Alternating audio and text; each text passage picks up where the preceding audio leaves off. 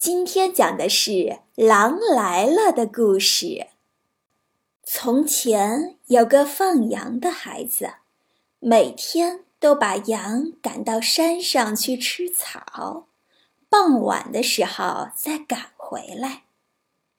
一天，他躺在草地上，觉得十分无聊，就想了个捉弄大家、寻开心的主意。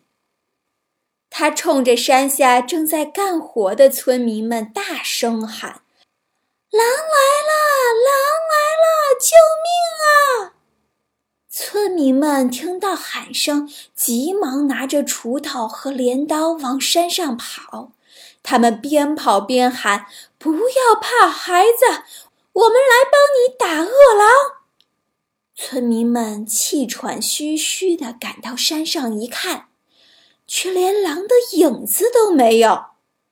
放羊娃哈哈大笑：“哈哈，真有意思！你们上当了！”哈哈。村民们生气的走了。第二天。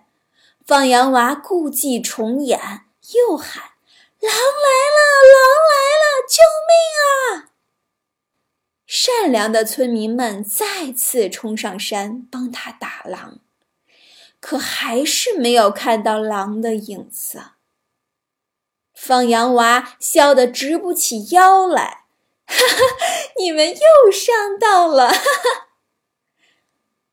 大伙儿对放羊娃一而再、再而三的说谎十分生气，决定再也不相信他的话了。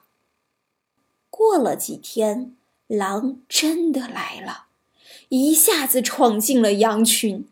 放羊娃害怕极了，拼命地向在山下干活的村民们喊：“狼来了！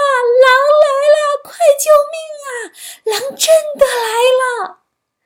村民们听到他的喊声，以为他又在说谎，大家都不理睬他。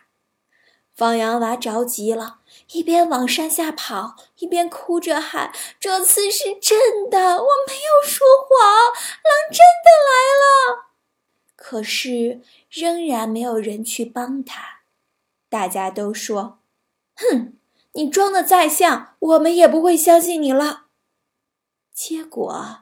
放羊娃一个救兵也没有搬到，等他再回到山上，所有的羊都被狼咬死了。狼来了的故事讲完了，为什么人们不去帮放羊娃赶狼呢？欢迎大家告诉我你的答案哦。